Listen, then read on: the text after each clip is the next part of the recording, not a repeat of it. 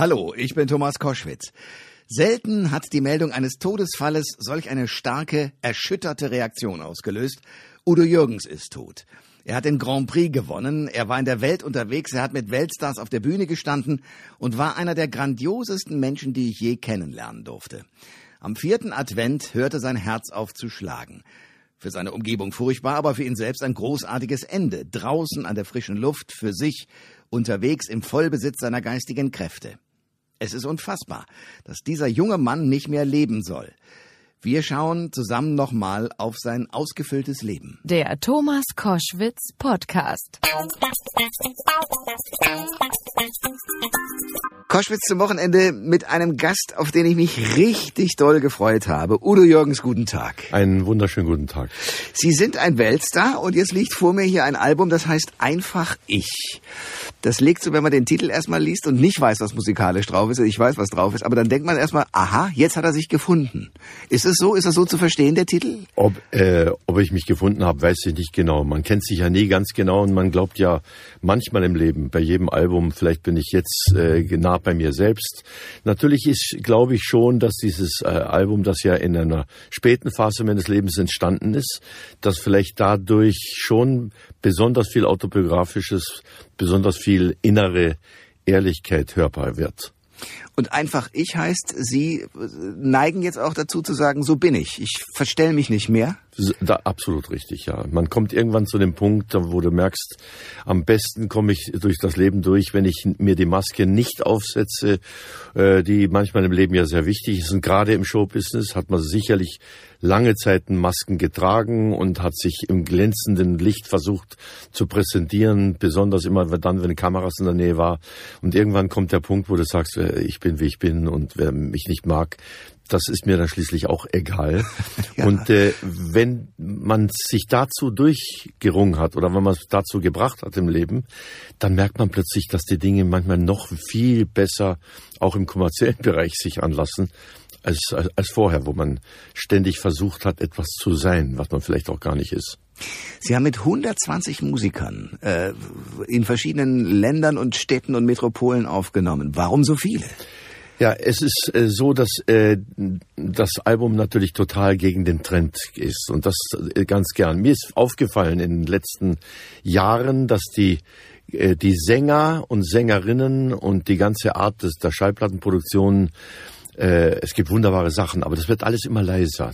Das heißt, wenn Sie auf die Bühne gehen, machen Sie einen Krach, dass einem die Ohren wegfliegen und und äh, und dass die die Milz zwischen die hm. Leber und den Magen rutscht. Mhm. Aber wenn Sie so live singen, dann wird mehr gehaucht als gesungen und es gibt nur drei Instrumente, sehr oft so, man groovt bisschen, wunderschön. Ich habe das sehr gern. Und, und gesungen wird dann so, so in dieser Art mhm. oder noch leiser.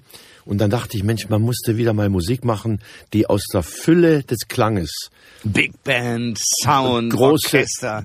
fetzende Bläser, Symphonieorchester. Ja. Ich habe das ja schon alles schon mal gemacht.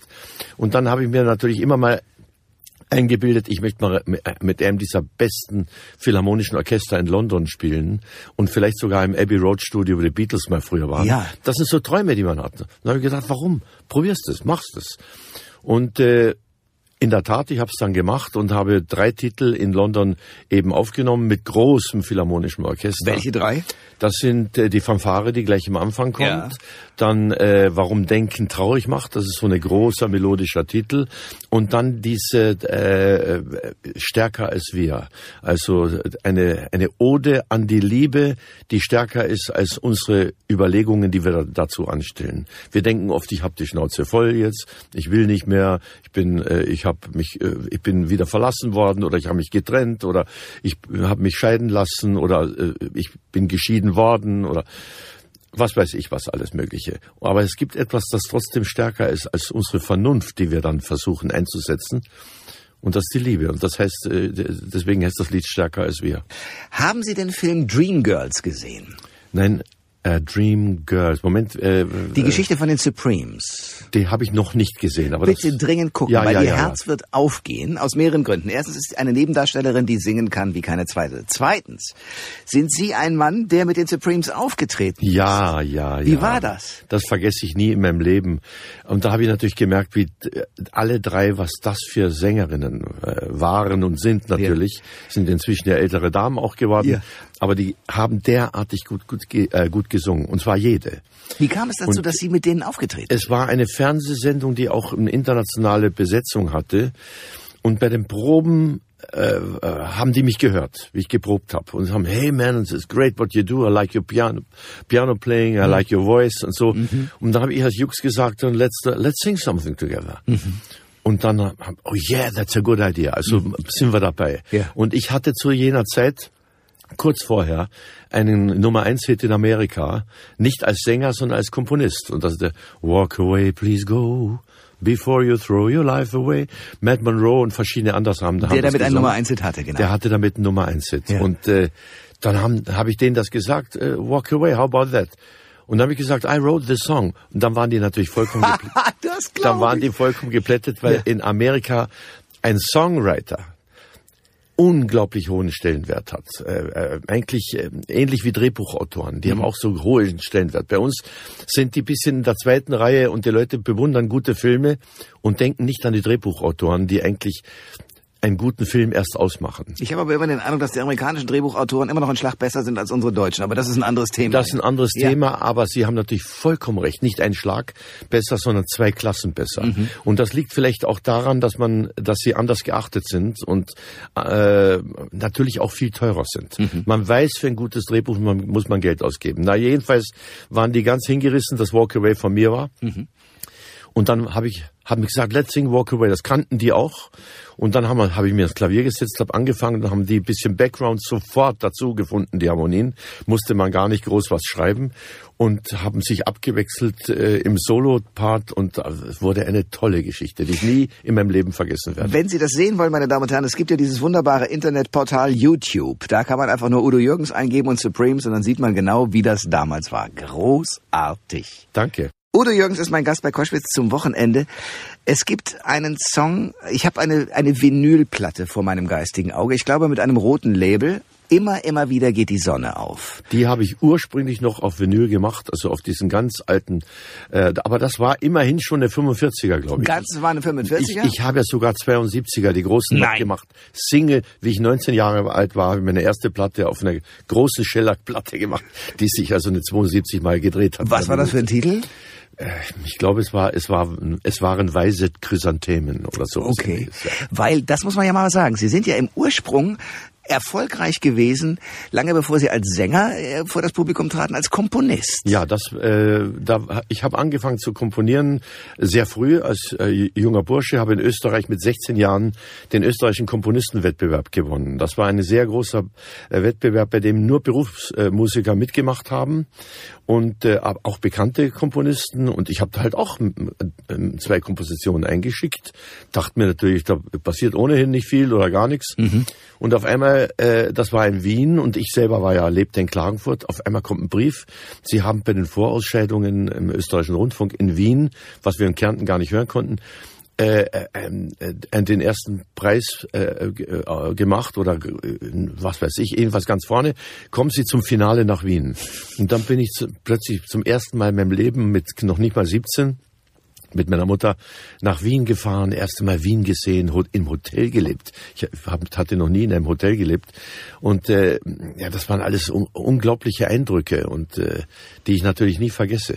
Und dann habe ich gewonnen und dann bin ich am Abend mit einer Rose in der Hand in den Stadtpark geschlichen, bin auf den das- Denkmal von Johann Strauss raufgekrabbelt und habe ihm eine Rose auf die Geige gelegt, weil ich mir eingebildet habe, das bringt mir Glück und hat mir Glück gebracht. Wunderbar. Und dann ist daraus ein Brauch geworden, den ich bis heute pflege, natürlich nur alle paar Jahre. So, wenn irgendwas Großes ansteht, was Großes gelingt, wie das Musical in Hamburg jetzt, oder vielleicht auch diese Platte jetzt, wie es aussieht, dann krabbel ich da hoch und äh, äh, was mir inzwischen etwas schwerer fällt. Denn aber ernsthaft, wenn es dunkel ist, keiner zuschaut, ist Udo Jürgens oben auf dem Denkmal. Ja, da, klar, Ist das ja, gut? ja. Das mache ich inzwischen aber erst so was weiß ich um drei Uhr morgens, wenn Ja, ich klar. kurz vorm Schlafen gehen, äh, damit mich niemand sieht. Und unlängst hat's geregnet, ich bin da hochgekrabbelt und äh, es steht ein Polizist unten und sieht da plötzlich irgendeinen Typen auf den auf das Johann Strauß Denkmal raufsteigen. Ja. Und da oben rumhantieren. Der dachte natürlich, das ist irgendjemand, der Ein das Schänder. äh, ein, äh, der, der das Ja. schänden will, Ja. kaputt machen will. Und dann hat er mich erkannt, wie ich runterkam. Habe ich gesagt, "Ex- entschuldigen Sie, Herr Wachmann. Und so sagt er, aber Herr Professor, was ist denn los? Was machen wir denn da oben? Sind wir, sind wir ein bisschen besoffen?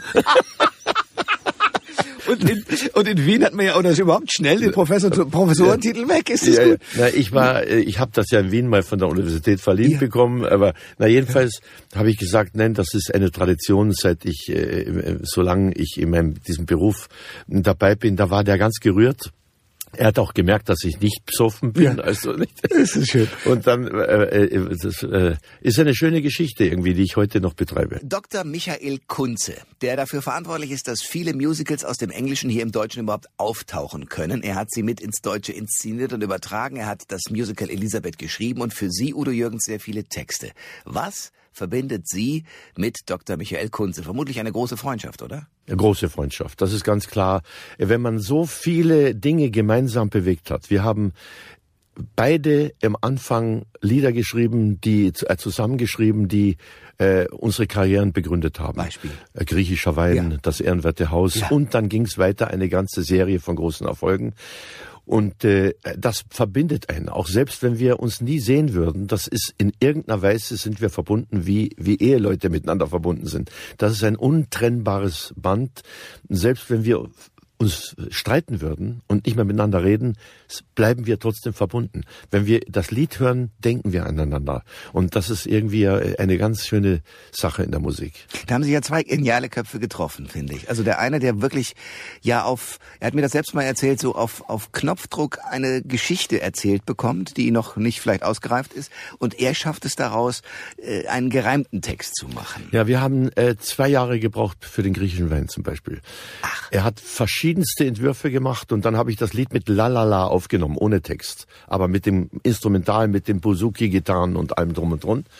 Dann kam er ins Studio und hat das gehört und hat gesagt, Mensch, das ist, das ist Nummer eins Hit. Das ist Wahnsinn. Und da habe ich gesagt, ja, aber wir brauchen Worte. Wir haben noch keine Geschichte. Und ich will eine Geschichte über Griechenland haben, aber keine Feriengeschichte.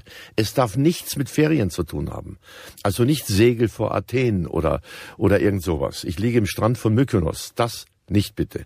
Und daran liegt, war die Schwierigkeit. Und dann hat er gesagt, lass mich, lass mich nachdenken. Ich gehe mal in den Garten raus. Vorm Studio war ein Garten. Er, nach 20 Minuten kommt er zurück und sagt, ich hab's. Du gehst spazieren irgendwo, stell dir vor, im Ruhrgebiet am Abend, es ist kalt, der Mantelkragen ist hochgeschlagen, irgendwo brennt vor einer Kneipe ein Licht, du gehst rein, drin sitzen schwarzhaarige, etwas fremd aussehende Menschen, Gastarbeiter hat man damals dazu gesagt, und haben einen Wein auf dem Tisch und laden dich gastfreundlich ein, Platz zu nehmen, mit ihnen Schluck zu machen. Und da sagt der eine, das ist griechischer Wein, das ist wie das Blut der Erde. Und wie er mir diese beiden Sätze gesagt hat, habe ich gewusst, wir haben's. Und dann war es nur noch eine Zeit, eine Frage von ein paar Stunden, den Text dann auszuarbeiten. Sie sind ein Weltstar. Sie haben in der gesamten Welt Hits geschafft. Sie haben überall auf der Welt äh, Auftritte hinbekommen. Sie haben sich, das weiß ich wohl, sehr, sehr, sehr geärgert, wenn man Sie als Schlagersänger bezeichnet hat. Ja, das war früher mal, wie ich jünger war, da habe ich mir immer eingebildet, nicht was Besseres zu sein, aber ich habe mir so viel Mühe gegeben mit Musikinhalten und wollte, ich war sehr befreundet mit Asnavour und Gilbert Bécaud, habe viel in Frankreich äh, Fernsehen und alles gemacht. Und da äh, wollte ich halt auch, dass ich ähnlich wie die äh, bisschen so anerkannt bin mit, meinen, mit meinen Liedern. Sie fühlten sich nicht anerkannt? Doch, anerkannt schon, aber ich wurde zu sehr in den Topf, äh, fühlte ich mich geschmissen mit, äh, mit äh, Liedern, die dann nicht unbedingt mein Herz aufgehen lassen. Aber wie auch immer, heute sehe ich das natürlich viel lockerer. Dabei Also, waren Sie doch sehr politisch. Also ich denke mal, das ehrenwerte Haus ist eigentlich ein Hammersong. ja, es ist auch kein Schlager, aber es ist eigentlich ein, ein rockiger Chanson, ein, wenn man es so will.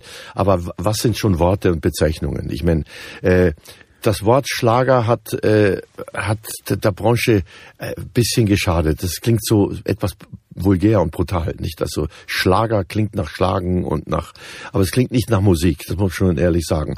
Und damit wurde eine eine Musikrichtung verbunden, die nicht gerade durch eine wahnwitzig intelligente Geisteshaltung aufgefallen ist im Laufe der Jahrzehnte. Das kann man doch, glaube ich, äh, ähm, so sagen. Und äh, da fühlte ich mich manchmal, dachte ich, ich mache andere Lieder, warum heiße ich Schlagersänger?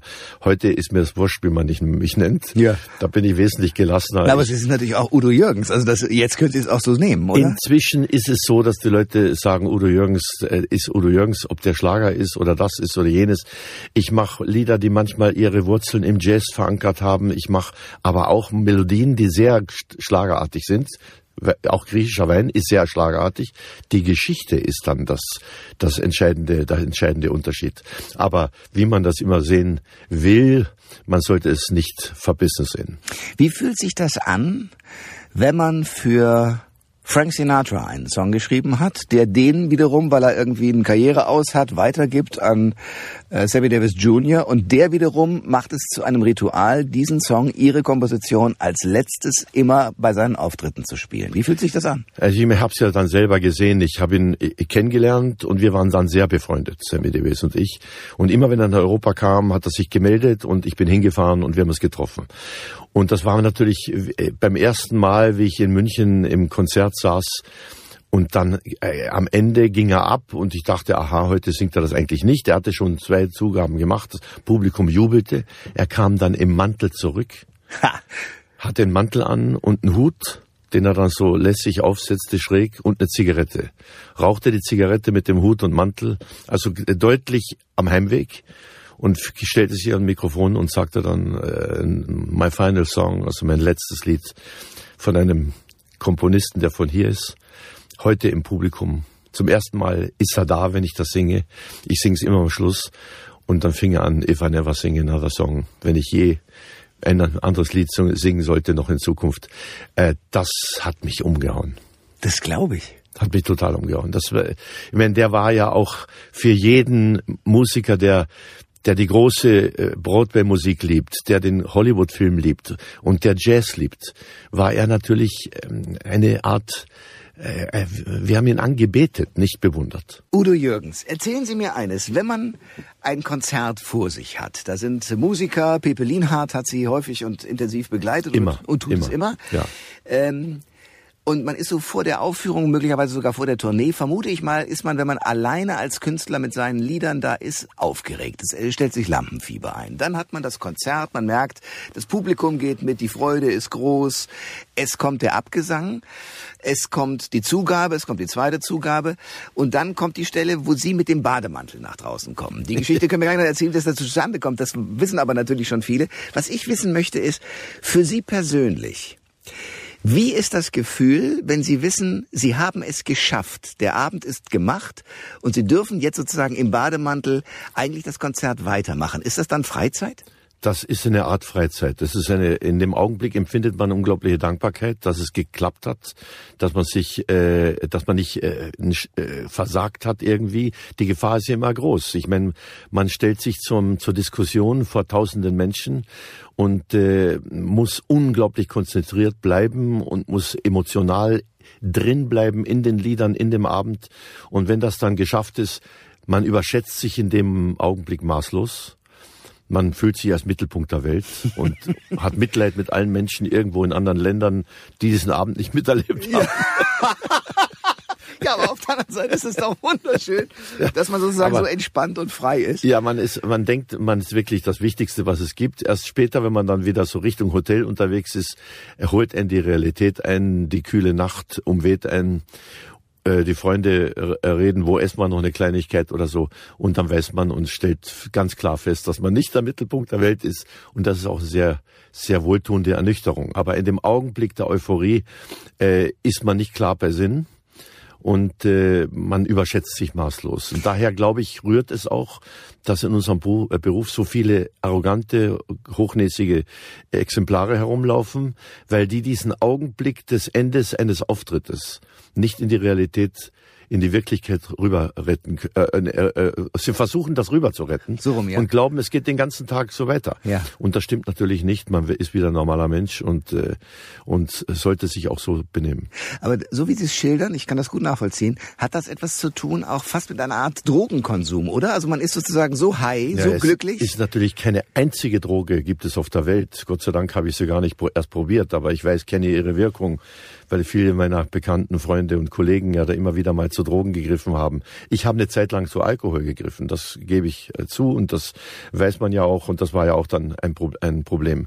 Aber es gibt keine einzige Droge, die sich vergleichen lässt mit der Gro Droge des Geistes und der Euphorie durch etwas, das man selbst geschaffen hat. Das ist äh, äh, das Glück, das in diesem Augenblick einen erreicht und umgibt, äh, ist natürlich um ein Vielfaches größer. Und ich habe das irgendwie erkannt, dass, dass man sich selber, diese Droge man sich selber schaffen muss, durch, sein, durch das, was, was man tut, durch Lieder, die man äh, schreibt, durch in, und, und wie man sie interpretiert, dass ich äh, frühzeitig in meinem Leben kapiert habe, auch in meinen jüngeren Jahren, äh, der Weg mit den Drogen, das ist nichts. Das vernebelt mir die Birne und äh, und dann werden die Lieder langsam immer schlechter. Man hat immer gemerkt, dass die Künstler, die mit den Drogen allzu arg äh, experimentiert haben, schwächer und schwächer und schwächer wurden. Die Songs wurden schwächer, die, die, der Outfit wurde schriller, das Benehmen in der Öffentlichkeit wurde immer äh, schriller oder obszöner oder sonst was.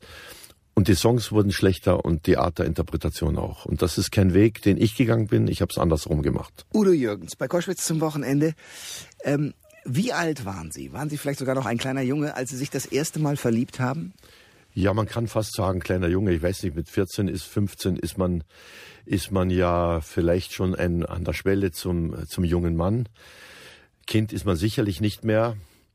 Aber äh, Mann, Mann ist man auch noch nicht. Das ist ein, ein äh, gerade für Jungs, glaube ich, ein sehr schwieriges Zwischen, Zwischenalter, das wir erleben. Und das ist auch das Alter, wo die erst, wo das erste Mal der Blitz der Liebe wirklich äh, trifft. Das ist mir genauso gegangen. Und äh, ich war, glaube ich, so knapp an die 15 dran. Das Mädchen war ein halbes, dreiviertel Jahr älter als ich.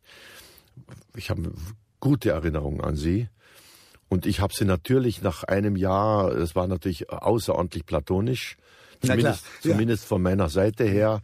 Sie hätte sich das wahrscheinlich anders vorgestellt, nehme ich mal an, weil da kam eben ein 30-jähriger Weinhändler und sie war weg. Ah, ach, so war es dann doch. So war's dann, ja. Okay, aber mit und ich habe gedacht, ja. ich sterbe. Ich muss ganz Ja? ehrlich sagen, ich habe gedacht, ich sterbe. Ich, äh, ich, ich habe gesagt, ich brauche mich gar nicht mehr umbringen, denn ich werde wahrscheinlich morgen gar nicht aufmachen morgens. Ja. Ich bin, ich bin ins Bett gegangen abends. Äh, mit, Schmerz war so groß. Mit, mit unglaublichen richtigen Schmerzen. Das Herz hat geschmerzt, die Brust beim Einatmen. Es ist, ich habe das nicht für möglich gehalten, dass Liebeskummer äh, physische Schmerzen auslösen kann.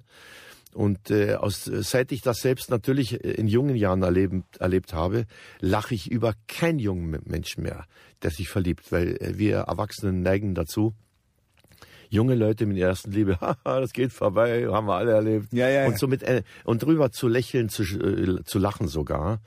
Und ich glaube, das sollte man nicht tun, weil das ist ein ganz ernster Moment für junge Leute. Und wenn man den nicht wirklich richtig ernst nimmt, äh, kann das, glaube ich, richtige Schäden und äh, verursachen und im, im Seelen, seelischen Bereich einiges anrichten.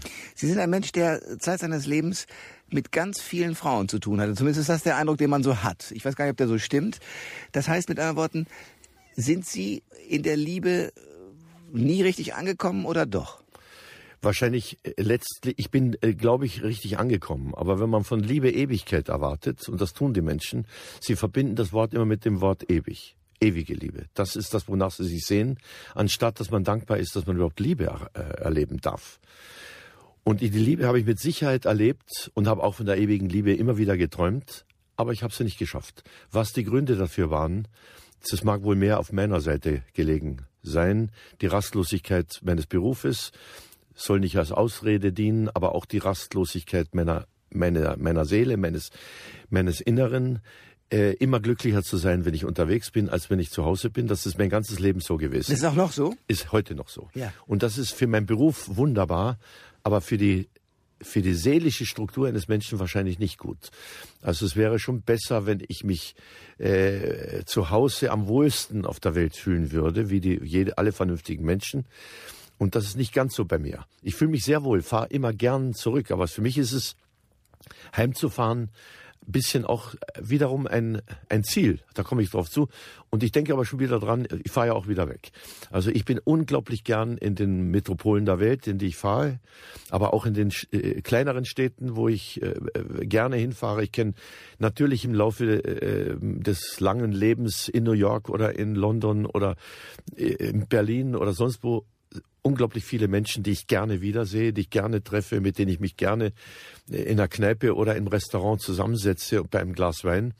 Also all diese Dinge kann man ja wenn man irgendwo sich total zu Hause fühlt und dort bleibt, nicht so richtig erleben. Und das ist so ein bisschen ein Hin- und Hergezerre, das ich in meiner eigenen Seele empfinde. Wenn ich mir Sie als Kind vorstelle, als der Junge, der sehr früh, Sie haben mit fünf angefangen, Klavier zu spielen und sich selbst beizubringen? Ne, Klavier äh, später. Also ich habe da am Anfang Akkordeon, also Mundharmonika und dann Akkordeon gespielt. Da war ich fünf, sechs, sieben, acht Jahre alt. Und dann hatte ich die Möglichkeit, äh, vom Klavier habe ich Angst gehabt. Also das war so ein großer schwarzer Kasten bei uns äh, im Haus den habe ich mich immer so von der Ferne angeguckt und ich fand das toll, wenn ich es gehört habe von jemandem. Aber ich habe mich einfach nicht getraut, mich daran zu setzen. Die Beine baumeln in der Luft, wenn man da ist. Ja, ja, klar. Man kommt an die Pedale nicht ran. Die riesige Tastatur, von der ich mit der rechten Hand nicht nach oben, mit der linken nicht ganz nach unten komme, das war mir unheimlich. Mhm. Ich fand's wunderbar, aber einfach, das schaffst du nie.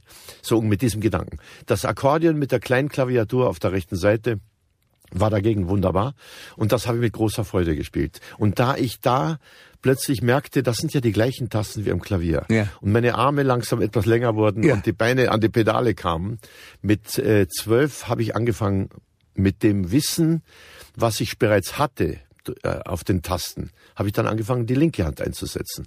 Und da habe ich gemerkt, dass sich ein unglaubliches Universum der Klänge öffnet. Und da habe ich plötzlich gedacht, das darf nicht wahr sein und das könnte meine Zukunft sein. Und dann habe ich mit einer für mich heute fast unglaublichen äh, Geschwindigkeit äh, äh mir selbst Klavierspielen beigebracht. Natürlich für Feld, Wald und Wiesenklavier, klar.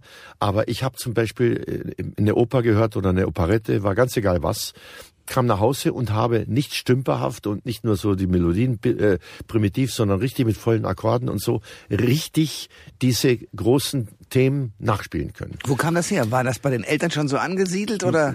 Mein Vater war sicherlich musikalisch und es, alle haben Musik und äh, Kunst und Kultur und Literatur geliebt, aber äh, Musiker war keiner da. Also es war Ja, aber das ist auch unfassbar. Das war ein bisschen ja gut, wir haben in der äh, bedeutende Maler in, in der Familie im weitesten Sinn. Der Großonkel meiner Mutter ist Jean Arp gewesen, der, mhm. von dem es heute ja eigene Kunsthäuser in Paris und weltweit gibt. Der ist also, vielleicht kommt es daher, ich weiß es nicht, aber jedenfalls war, wurde mir langsam klar, das, das wird meine Zukunft. Und meine Eltern haben das gar nicht gemerkt, weil mein Vater war zu der Zeit in Österreich, die Familie war auseinandergerissen, wir waren in Norddeutschland. Und wieder mein, mein Vater plötzlich merkte, eines Nachts, wie wir wieder zurück nach Österreich kamen, habe ich mir das Klavier gesetzt und gespielt. Es war ein riesengroßes Schloss, in dem wir lebten, Schloss Ottmannach. Und mein Vater hörte aus der Ferne in seinem Schlafzimmer äh, Klavierspiel und äh, denkt sich, was ist denn, wer spielt denn da Klavier? Aber richtig bravourös, wie ich halt da gespielt habe. Und er geht dem Klang nach. Er wusste ja, dass nur in, im sogenannten Damenzimmer ein Flügel steht und hört aus dem Dachenzimmer um morgens um eins Klavierspiel und denkt sich, das gibt's doch wohl nicht. Wer ist denn im Haus? Ja. Macht, schiebt die Tür langsam auf, weil er sonst was geglaubt hat und schaut darüber und sieht mich am Klavier sitzen und hat dann eine Viertelstunde zugehört, fassungslos, weil er ja nicht wusste, dass, was, was ich inzwischen da getrieben habe. Ja. Und dann kam er rein und hat er gesagt, wir müssen morgen, ich bin, hat, hat er Tränen in den Augen gehabt, wir müssen morgen reden weil das, was ich da eben gehört habe, muss, äh, wir müssen da, muss in irgendeine Form ein Konservatorium aufsuchen oder so. Und dann begann für mich eine relativ schwere Zeit, weil ich musste dann das Klavierspiel nochmal neu mit einer Klavierlehrerin meine, meine wilden Aktionen etwas eindämmen. Es musste sozusagen in Strukturen, geordnete Fingersätze und oh, oh, oh. Harmonielehre und das habe ich dann sehr sorgfältig dann gemacht und das äh, habe dann eine sehr gute Ausbildung äh, am Klavier und Komposition, Komposition äh, genossen, kann man sagen, ja. Jemand hat mir erzählt, Sie als Bandleader bei den Proben äh, für neue Tourneen und Auftritte äh, Tritte sind unfassbar streng. Stimmt das so? Sind Sie unfassbar streng? Ich bin nicht streng, so ich weiß, wie es geht. Ich höre ja, ja klar. Ich habe ja mein inneres Ohr. Ja. Und wenn äh, ein Bläsersatz spielt und äh, spielt anders, wie mein inneres Ohr es hört, dann weiß ich, dass es nicht richtig ist. Dann erkläre ich das, ich werde nicht streng, ich mache da keinen Heckmeck, wir sind ja alle befreundet. Ich sage, Freunde, die Phrasierung geht folgendermaßen,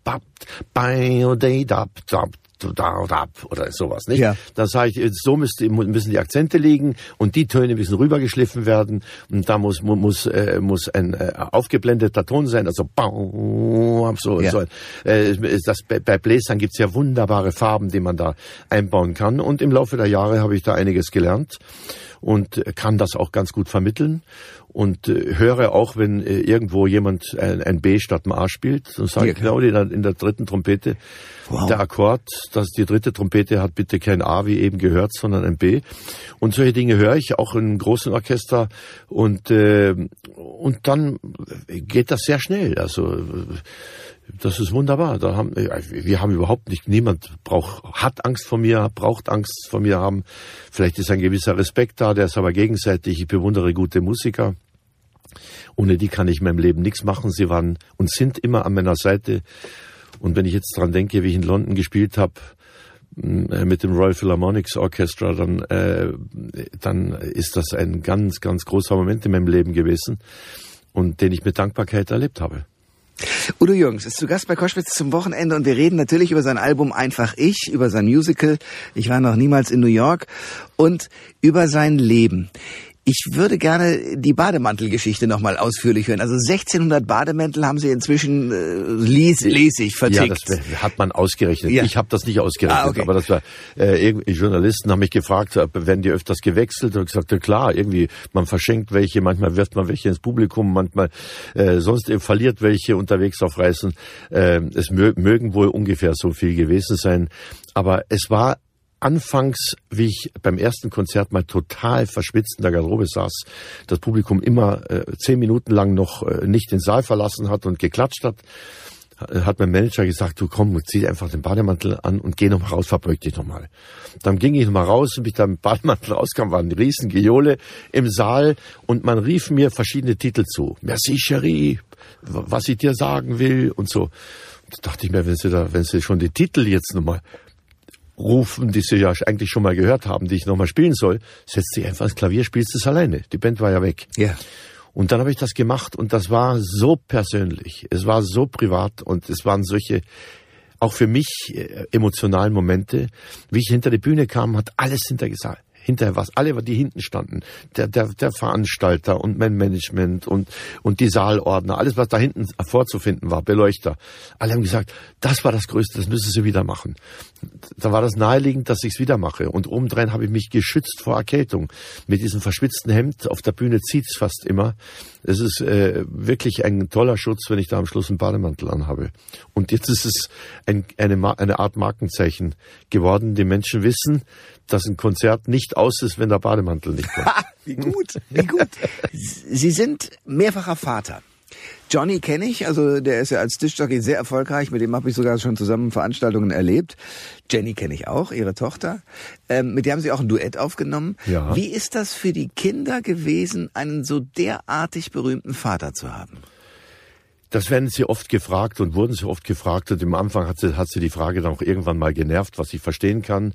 Äh, aber äh, es mag für den, für, mein, für den Jungen in den Entwicklungsjahren etwas schwierig gewesen sein. Äh, große Fußstapfen des Vaters, äh, wo, wo er das Gefühl hatte, das kannst du nie ausfüllen oder irgendwie so.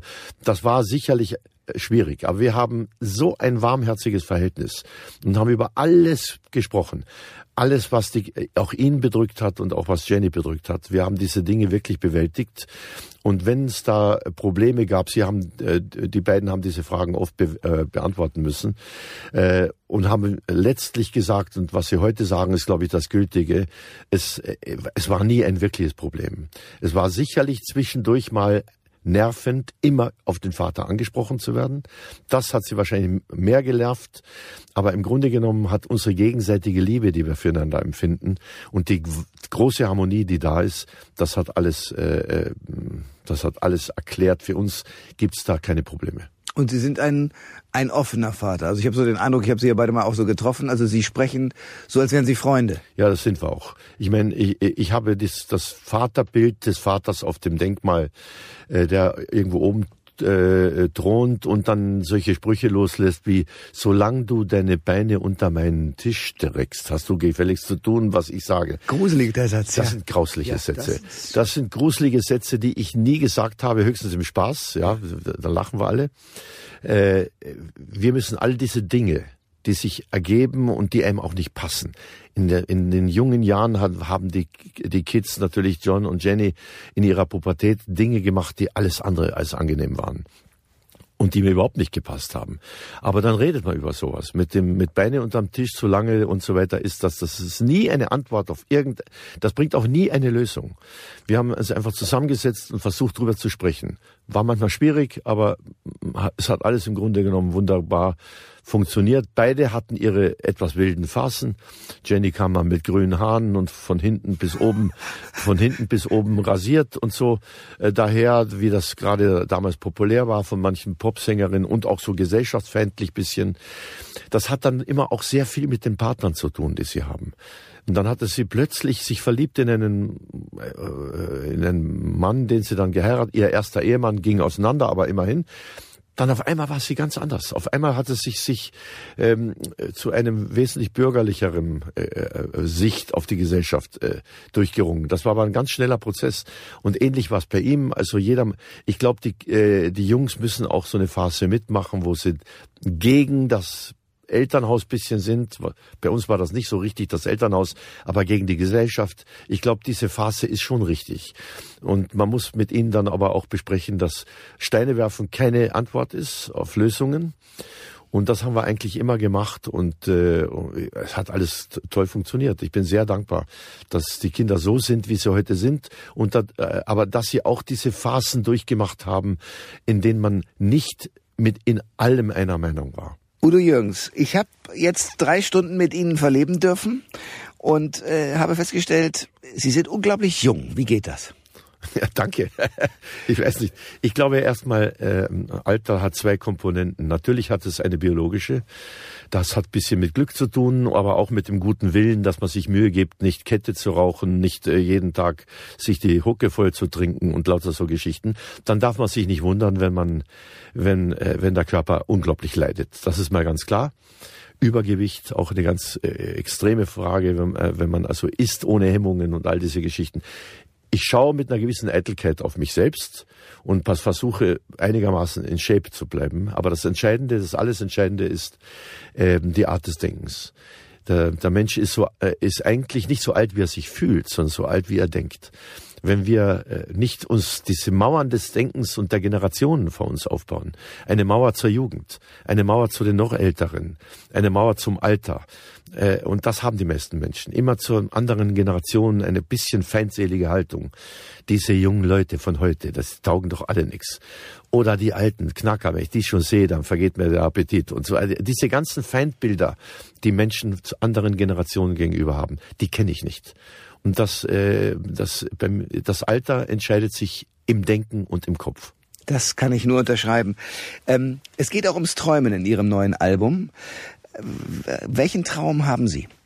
Viele, unendlich viele und das ist das ganz entscheidend Wichtige im Leben, dass man viele Träume hat, äh, wobei es nicht darauf ankommt, auf die Erfüllung eines Traumes. Das ist eigentlich unwichtig, denn die erfüllen sich sowieso fast nie.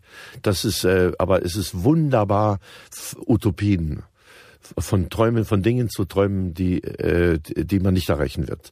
Weil auch die heben einen sch- schon hoch und man bemüht, äh, man schafft dann wenigstens äh, den Weg dorthin. Und das ist auch schon ganz, ganz viel.